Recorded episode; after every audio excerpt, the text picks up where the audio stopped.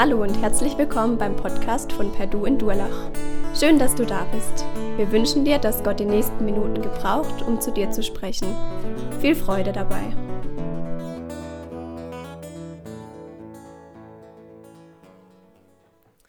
Ja, guten Morgen. Hört ihr mich? Jetzt wunderbar. Guten Morgen zusammen auch von meiner Seite. Ich muss mich hier noch ein bisschen an das Mikro gewöhnen, noch ein bisschen warm werden mit, aber ich hoffe, äh, das wird im Laufe der Predigt. Zu meiner Seite gibt es zu sagen, diejenigen, die mich nicht kennen, müssen wissen, die größte Leidenschaft, die ich eigentlich habe ähm, in meiner Freizeit, ist Sport. Und einer meiner absoluten Lieblingssportler ist Dirk Nowitzki. Für diejenigen, die jetzt vielleicht nicht ganz so sportbegeistert sind, Dirk Nowitzki ist der beste deutsche Basketballspieler aller Zeiten. Und ja, was mich an ihm so fasziniert, ist einfach die Art und Weise, wie er zum Erfolg kam. Also er spielte schon gut 20 Jahre in, US, in den USA, in der besten Basketballliga der Welt, wurde dort schon Meister und hat zahlreiche Rekorde geknackt. Aber ja, die Art und Weise, wie er dorthin gekommen ist, ist sehr interessant. Er war nämlich auch ein ganz normaler Junge hier in Deutschland, ist aufgewachsen, hat eben Basketball gespielt. Und ja, als er dann im Jugendalter war, ist sein ehemaliger Trainer auf ihn zugekommen und hat gesagt, hey, komm, ich nehme dich äh, mal mit und wir machen ein Einzeltraining. Wir üben ein paar spezielle Tricks ein und wir passen einen Wurf genau auf dich an, genau auf deinen Körperbau, auf dein, auf dein Können. Und dann sind die beiden hingegangen und haben so viel Zeit miteinander verbracht, haben ewig viel trainiert zusammen. Und ja, es hat funktioniert, es hat geklappt und Dirk Nowitzki hat sich einen ganz speziellen Wurf angeeignet, durch den er quasi nicht zu verteidigen war. Und er hat es geschafft bis, bis in die USA, bis zu einem der besten Basketballspieler überhaupt.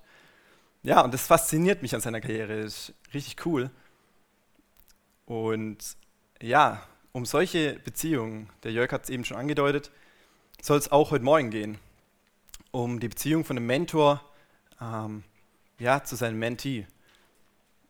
Ja, es soll heute Morgen aber nicht um die Welt des Sports gehen oder sonst wo, natürlich nicht, sondern nein, es soll um, um uns gehen, um dich und mich, um uns als Glaubensgeschwister hier in der Gemeinde.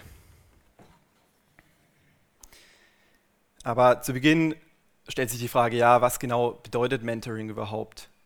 Woher kommt das Wort überhaupt und ja, was bedeutet es? Wir haben ja in unserer Zeit gern mal die Angewohnheit, besonders in meiner Generation, Dinge mal Englisch auszusprechen, damit es sich irgendwie ein bisschen besser, ein bisschen cooler anhört. Und Mentoring hat auch so ein bisschen diesen Geschmack, okay, irgendwie ja die englische Sprache ein bisschen reingemischt. Aber ja, es ist ganz inter interessant zu sehen, woher das Wort eigentlich kommt. Denn eigentlich kommt das Wort Mentor aus der griechischen Mythologie. Dort war es nämlich so, dass Odysseus, das war ein griechischer ähm, König, dass der in den Krieg gezogen ist. Und der hatte einen Sohn und er hat jemanden gebraucht, der während dieser Zeit, während er weg war, sich um seinen Sohn gekümmert hat. Und ja, er hatte einen Freund, der hatte den Namen Mentor. Und den hat er gebeten, auf seinen Sohn aufzupassen, während er weg ist. Und ja, der hat ihm alles beigebracht, was der Vater ihm ansonsten beigebracht hätte. Er hat ihm gelehrt, zu lesen, zu schreiben, auch zu kämpfen. Und ja, war wie ein Vater für ihn in der Zeit. Und daher haben wir eigentlich das Wort Mentor, also daher kommt es ursprünglich ja, jetzt haben wir bisher über Sport geredet, über ähm, griechische Mythologie. Um all das soll es gar nicht ähm, gehen heute Morgen, sondern wir reden darüber, weil es ein durchweg biblisches Prinzip ist, dieses Prinzip des Mentorings. Jesus selbst gibt uns nämlich den Auftrag dafür.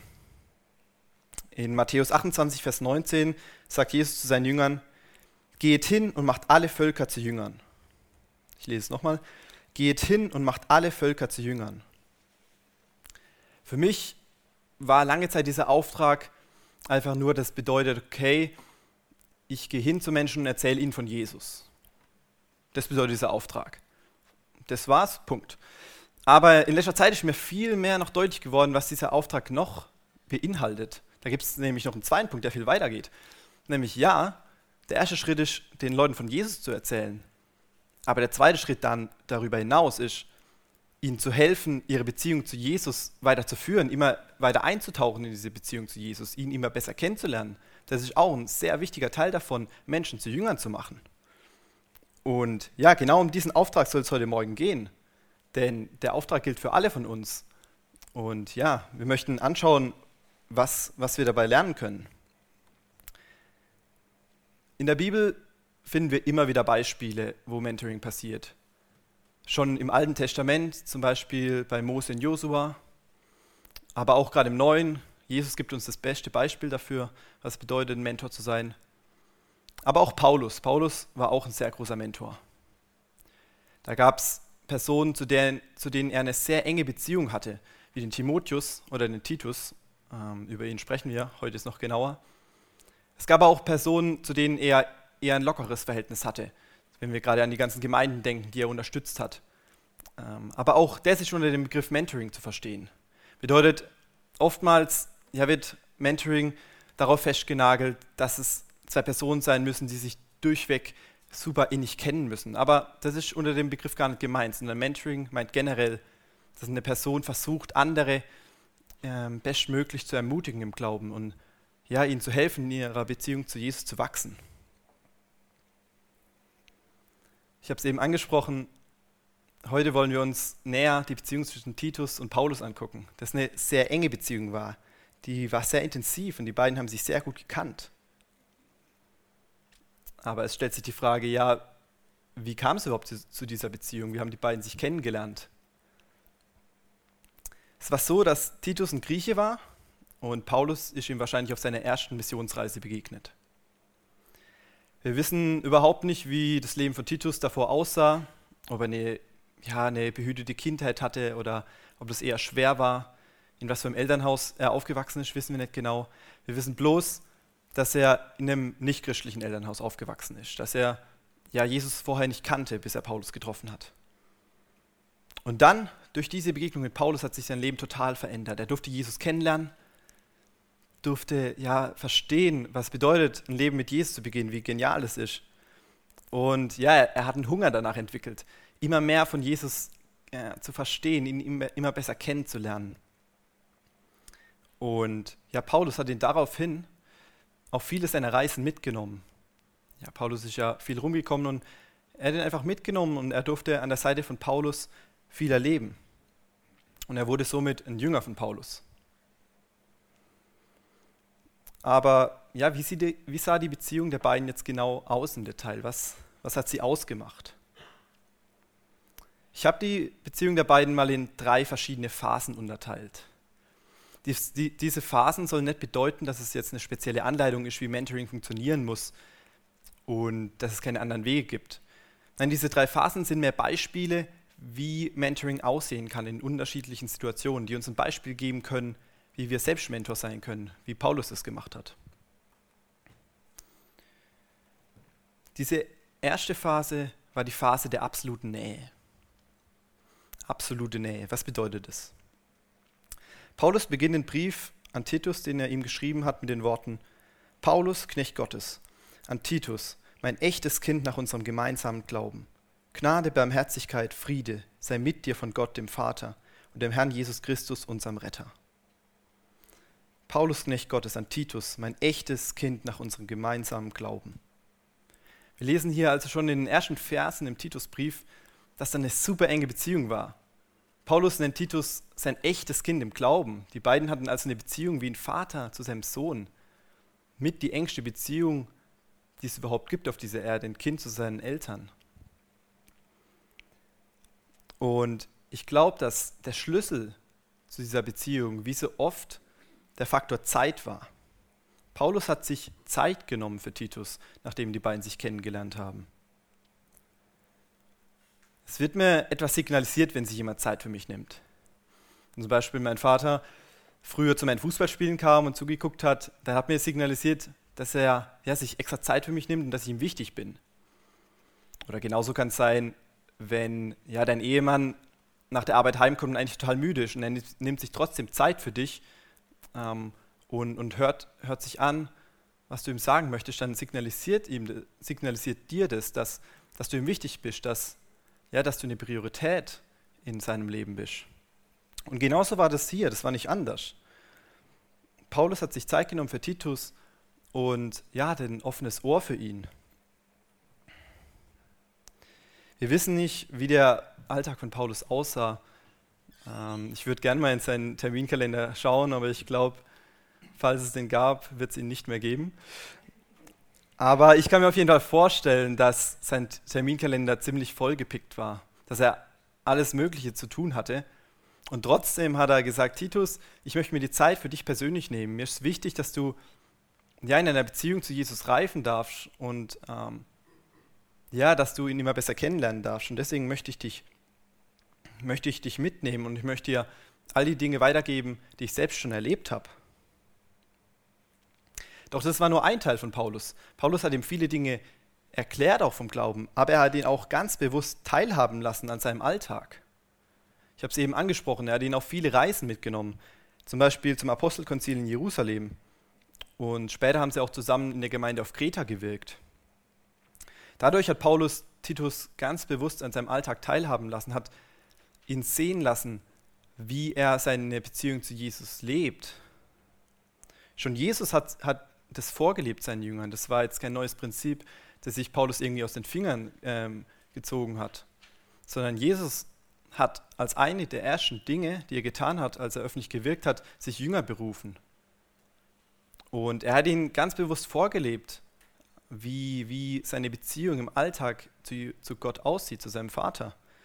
Er hat ihnen ja, Dinge über das Reich Gottes gelehrt und wahrhaftigen Glauben gezeigt, aber er hat es auch ganz praktisch vorgelebt. Er ja, hat den Umgang mit Randgruppen in der Gesellschaft praktisch vorgelebt, den Umgang mit Anfechtungen, gerade durch die Pharisäer, auch den Umgang mit dem anderen Geschlecht hat er gezeigt.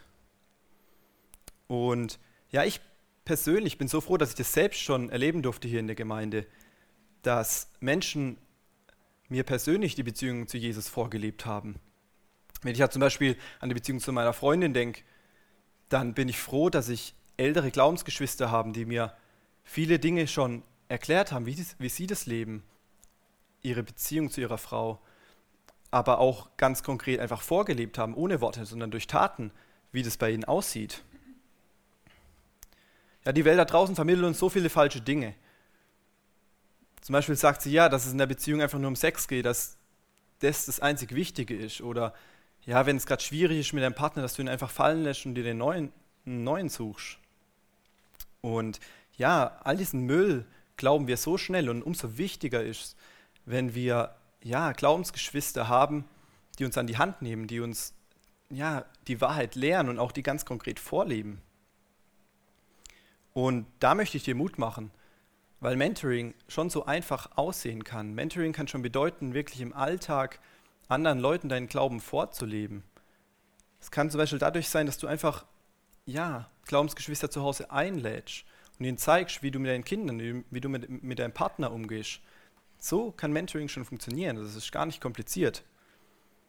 Und vielleicht entsteht dann sogar so eine enge Beziehung zu einer Person, wie das zwischen Paulus und Titus war. Das wäre wunderschön, aber es ist gar kein Druck da, weil es ist gar keine Voraussetzung. Schon allein dadurch, dass du im Alltag deinen Glauben vorlebst, hast du schon einen unglaublichen Einfluss auf andere Menschen. Die zweite Phase, die Titus und Paulus zusammen durchgangen sind, war die Phase der Förderung. Die Phase der Förderung. Dass sich Paulus Zeit genommen hat für Titus, um, ihn zu, um in ihn zu investieren, war nur der Anfang. Es kam eben diese zweite Phase und wir lesen selbst, was da passiert ist. Paulus schreibt zu Titus, ich habe dich auf Kreta zurückgelassen, damit du die Arbeit zu Ende führst, die wir dort gemeinsam begonnen haben. Vor allem sollst du in den einzelnen Städten geeignete Männer als Leiter der Gemeinde einsetzen, wie ich dir, wie ich dir es aufgetragen habe. Letzte Woche ging ja die Leichtathletik-Europameisterschaft zu Ende und eine Sportart, die ich unter anderem geguckt habe, da war der Staffellauf. Das bedeutet, ja, ein Läufer rennt los, hat so einen hölzernen Staffelstab in der Hand, rennt eine bestimmte Strecke und an einem bestimmten Punkt gibt er diesen Staffelstab an seinen Teamkameraden weiter. Der rennt wieder ein Stück und gibt den Staffelstab wieder weiter. Also eigentlich nicht so kompliziert. Und genau diese Sportart hat mich voll und ganz an die Situation hier von Paulus und Titus erinnert, weil die eigentlich genauso war. Paulus war es bewusst, wie wichtig es ist, in die neue Generation zu investieren, in neue Leute in der Gemeinde. Er hat diesen Staffelstab äh, der Verantwortung in der Gemeinde an Titus weitergegeben. Er hat ihm zuerst alles gelehrt, was er braucht, hat ihm geholfen, hat ihm Unterstützung gegeben, hat ihm ja diesen Auftrag dann gegeben. Und ich kann mir vorstellen, dass für Titus das nicht einfach war, diese Aufgabe, die Gemeinde in Kreta zu übernehmen, so wie wir es hier lesen. Aber trotzdem hat ihm ja Paulus da einfach richtig geholfen durch die ganze Unterstützung, die er ihm gegeben hat. Bei mir ist es nicht anders. Also ich freue mich richtig, heute Morgen hier zu stehen. Aber auch mir, ja, oder auch mich hat es wirklich Überwindung gekostet, heute Morgen hier zu stehen. Es kamen immer wieder Zweifel hoch in mir, die gesagt haben, ja, was willst du den Leuten heute Morgen überhaupt erzählen? Wer bist du, dass du hier vorne stehen kannst? Und ja, ich durfte so eine, so eine Ermutigung von meinen Glaubensgeschwistern in dieser Vorbereitung erleben, die mich so auch auf, auf diesen Dienst vorbereitet haben. Das fing schon an letztes Jahr mit der Predigerschulung, die Immanuel ähm, geleitet hat. Aber auch in der Vorbereitung durfte ich mich mit ihm treffen und er hat mir Ratschläge gegeben, hat mich ermutigt. Aber auch andere Personen in der Vorbereitung haben mich so ermutigt, ähm, das heute zu machen, haben mich gestärkt, haben für mich gebetet, haben mich gesegnet. Und ja, das ist so eine Ermutigung. Und ich glaube, das ist so wichtig und es hat mir auch neu gezeigt, wie genial es ist, uns einander in der Gemeinde zu ermutigen. Genau das macht Gemeinde aus, dass wir uns einander stärken und erbauen, dass wir uns auch in unseren geistlichen Rollen ermutigen. Weil ich glaube, gerade die sind geistlich so umkämpft. Der Satan möchte immer wieder uns Zweifel einräumen, dass wir nicht der Richtige sind für den Dienst, dass wir es nicht können, dass wir nicht in der Lage sind, das zu tun. Aber das ist totaler Quatsch, das sind einfach nur Lügen von Satan. Und ich glaube, dass Gott uns da ganz bewusst gebrauchen möchte, uns immer wieder in unserem Dienst zu ermutigen, ja auch einfach zu sagen, welche Begabungen wir im anderen sehen, die Gott uns gegeben hat. Und ich glaube, dass gerade so Gemeinde wachsen darf, dass Gemeinde durch diese Ermutigung, die wir uns gegenseitig ähm, ja, geben dürfen, durch diese göttlichen Ratschläge, die Gemeinde gebaut werden darf und Gemeinde wachsen darf.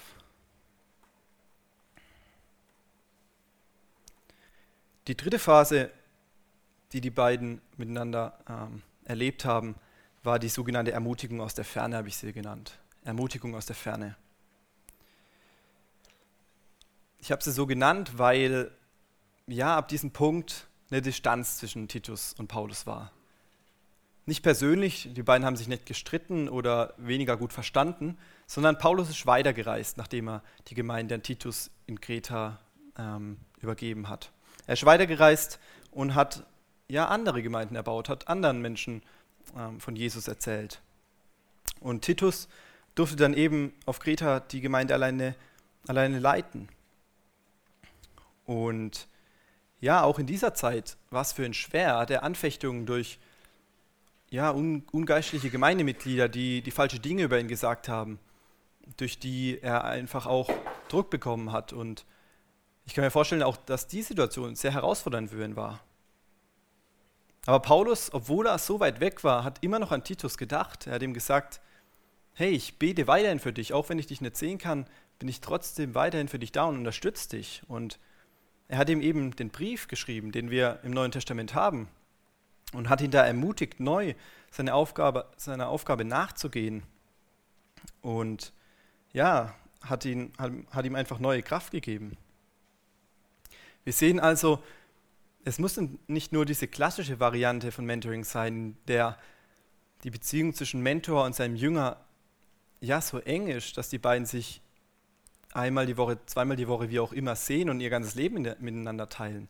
Denn Mentoring kann auch ganz spontan geschehen. Mentoring kann sein, dass du ja, deinen Glaubensbruder oder deine Glaubensschwester links oder rechts von dir siehst und ihr einfach eine Ermutigung mit auf den Weg gibst. Das Geniale an der Sache ist, dass es nicht irgendwie ein menschlicher Rat ist. Und ich meine, du wüsstest vielleicht manchmal auch nicht aus dir, was du sagen sollst. Aber das Geniale ist, dass wir ja, Gottes Geist in uns haben und dass er durch uns spricht. Er weiß, was wir brauchen. Und ich glaube, ja, dass es so genial sein kann, wenn wir einen Blick für unsere Glaubensgeschwister ähm, ja, entwickeln können. Ich glaube, dass das genau Gemeinde ausmachen darf, dass wir uns einander erbauen dürfen, dass wir ja interessiert sind, wie es uns gegenseitig geht und dass wir uns stärken dürfen in der Beziehung zu Jesus. Das bedeutet, dass wir im Endeffekt alle kleine Pauluses sein können. Dass wir alle, ja, wie Paulus sein können und diesen Blick haben für, für Titus, ähm, wer das auch immer sein mag. Ähm, und ich weiß nicht, wie es dir geht, aber wenn ich von so einem Auftrag höre, dann passiert schnell, dass Zweifel mir hochkommen, so wie das in der Vorbereitung auf die Predigt war, dass Zweifel mir hochkamen. Vielleicht geht es dir so, dass du denkst, ja, wer bin ich denn, dass ich irgendjemand ermutigen kann? Was habe ich denn schon zu sagen? Oder du sagst dir, ja, ich bin viel zu jung, ich habe noch viel zu wenig mit Jesus erlebt, um irgendjemand was mitzugeben. Genauso gut könntest du sagen, ich bin viel zu alt, ich erreiche die anderen Leute doch gar nicht mehr, ich lebe doch in einem ganz anderen Zeitalter. Oder ja, du denkst dir, okay, das alles kann man doch Gemeindemitarbeitern überlassen. Das kann doch irgendjemand tun, der hier angestellt ist. Das kann der Micha Hornauf als äh, Jugendreferent machen und sich mit der Jugend rumschlagen. Aber das sind alles Lügen von Satan, die, die er uns einfach einflößen will. Durch die er uns einfach voneinander distanzieren, voneinander entfernen will. Genau davon lebt Gemeinde, dass wir füreinander da sind, dass wir füreinander einstehen dürfen. Und wenn solche Zweifel in dir hochkommen, wenn du dich nicht würdig genug, nicht talentiert genug fühlst dafür, für diesen Auftrag, selbst ähm, Jünger zu Jesus zu führen, dann möchte ich dir Neue Römer 8 ähm, vorlesen. Dort heißt es nämlich, dass derselbe Geist, der Jesus von den Toten auferweckt hat, auch in dir lebt. Derselbe Geist, der Jesus von den Toten auferweckt hat, lebt auch in dir. Das bedeutet, du hast alles, was du für diesen Dienst brauchst. Es ist nicht dein menschlicher Ratschlag, den du hier gibst, weil dann wäre das Ganze wahrscheinlich oftmals einfach sinnlos. Nein, es ist Gottes Geist selbst, der in dir wirkt und der die Power und die Kraft dazu hat, andere zu ermutigen. Wenn du, so wie ich, wenig Ahnung von Natur Naturwissenschaft hast, zum Beispiel Physik, und dein Auftrag wäre es jetzt, die nächste Abiturklasse in, im Physikunterricht ja, aufs Abitur vorzubereiten. Dann hättest du absolutes Recht, frustriert zu sein und zu sagen, okay, ich bin vielleicht die falsche Person für den Job. Ich glaube nicht, dass ich mir das über die kurze Zeit jetzt noch alles aneignen kann. Dann wäre ich voll bei dir. Aber in der Situation, bei diesem Auftrag, hast du wirklich alles, was du brauchst. Das ist wie ein volles Physikstudium und noch mehr. Du hast wirklich alles, weil, du, weil Gottes Geist dir das gibt, was du brauchst. Weil Gottes Geist in dir lebendig ist und, und er genau weiß, was der andere braucht, was, welche Worte und welche Ermutigung. Der Schweizer Autor Thomas Harry beschreibt in seinem Buch Die Kunst, sich selbst zu führen, wie auch jede eigene Lebenslage ihre Stärken hat. Er beschreibt, dass wir in jüngeren Jahren oftmals Kraft und Motivation besitzen, um neue Dinge anzutreiben, um neue Dinge zu bewegen. In der Lebensmitte ist oftmals eine Zeit des Ankommens, ja, dass wir lernen anzukommen. Wir legen die Angst vorm Scheitern langsam ab und lernen differenzierter und durchdachter zu denken. Im fortgeschrittenen Alter besitzen Menschen oft eine unglaubliche Weisheit, die über all die Jahre herangereift ist, durch all die Erfahrungen, die sie gemacht haben. Sie haben oft ein Gespür dafür, das Echte und das Unechte, die Wahrheit und die Lüge zu unterscheiden.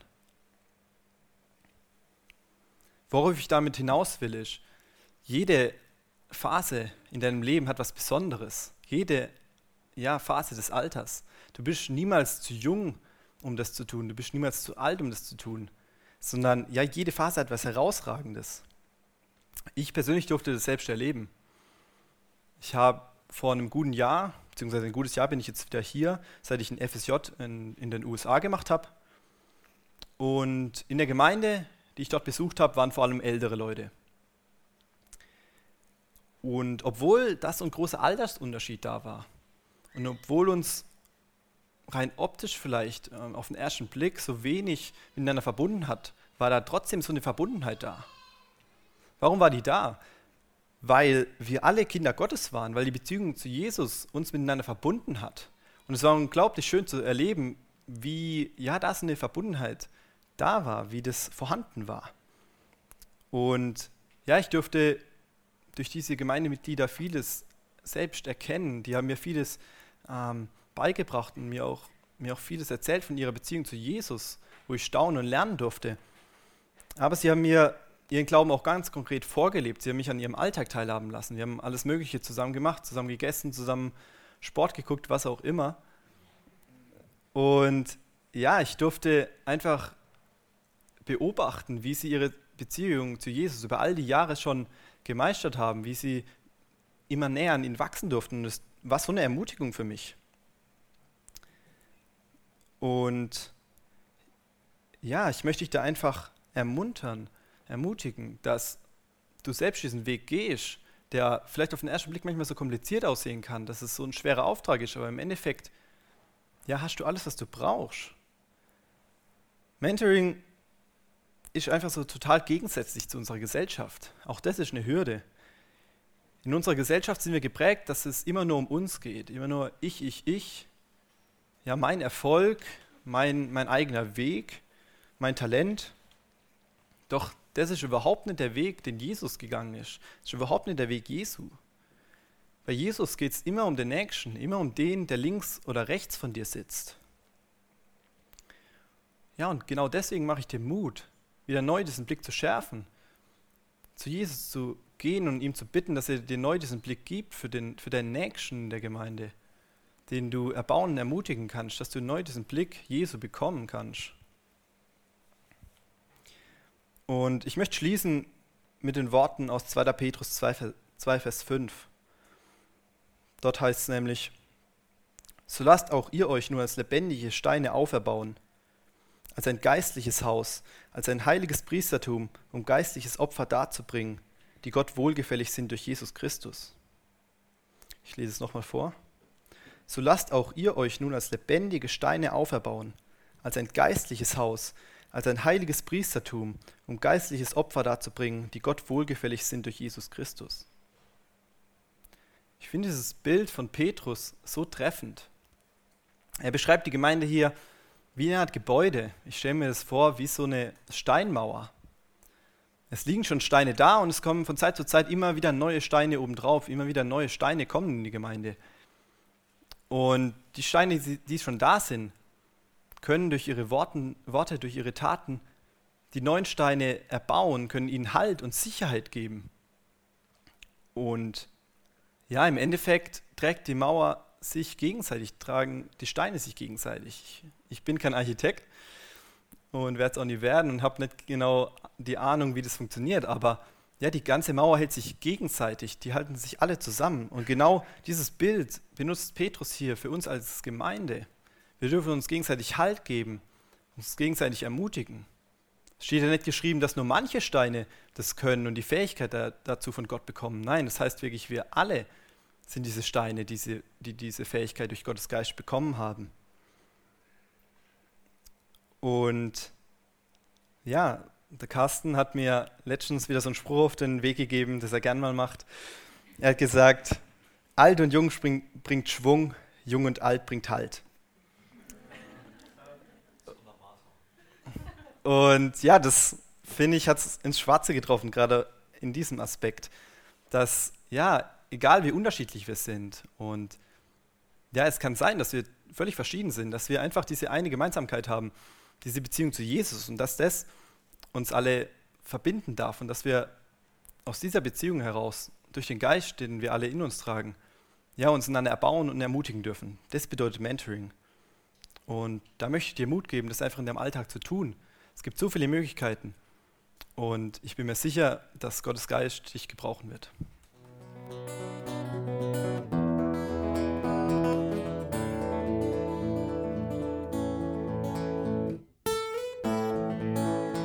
Wir hoffen, der Podcast hat dir weitergeholfen. Falls du noch Fragen hast, besuche gerne unsere Homepage unter www.per-du.church.